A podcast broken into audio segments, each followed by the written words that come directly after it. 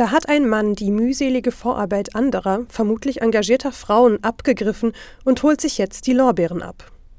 Eine Userin der Plattform X, vormals Twitter, macht mit diesen Worten ihrem Unmut Luft. Es geht um das Buch 250 Komponistinnen, das der Journalist Arno Lücke im November vergangenen Jahres veröffentlicht hat. Immerhin, schreibt die Userin weiter, erwähnt er im Vorwort dankend die Namen der Wissenschaftlerinnen, die ihm dabei geholfen haben. Es ist eine alte und manchmal heikle Diskussion, kurz erklärt anhand eines Beispiels.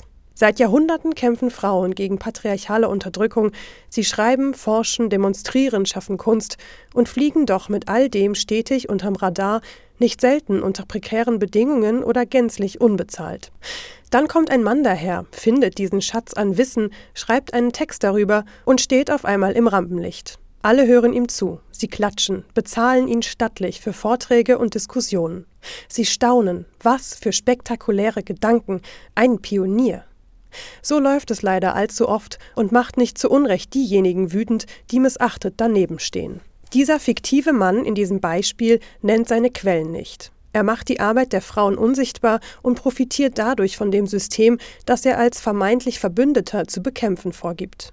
Er stärkt das Patriarchat, statt es zu schwächen. Oft genug lassen sich auch bei Rezipientinnen und Rezipienten entsprechende Reflexe feststellen, ganz oft unbewusst im Sinne von kann es mir bitte noch mal ein Mann erklären? Den Männern wird mehr Kompetenz zugesprochen als Frauen, das ist keine mehr, sondern wissenschaftlich erwiesen. Internalisierte Misogynie, verinnerlichte Frauenfeindlichkeit wirkt in uns allen. Ja, auch in mir. Zurück zum Fall 250 Komponistinnen. Ab wann ist ein Buch wie dieses eine Hilfe und ab wann Teil des Problems? Man kann feststellen, hier hat sich der Autor seines Privilegs, seines Wissens und seiner Fähigkeiten bedient, um eine Bühne zu schaffen für mehr und weniger vergessene Komponistinnen. Durch Aufmachung und Stil erreicht er möglicherweise ein neues Publikum für das Thema.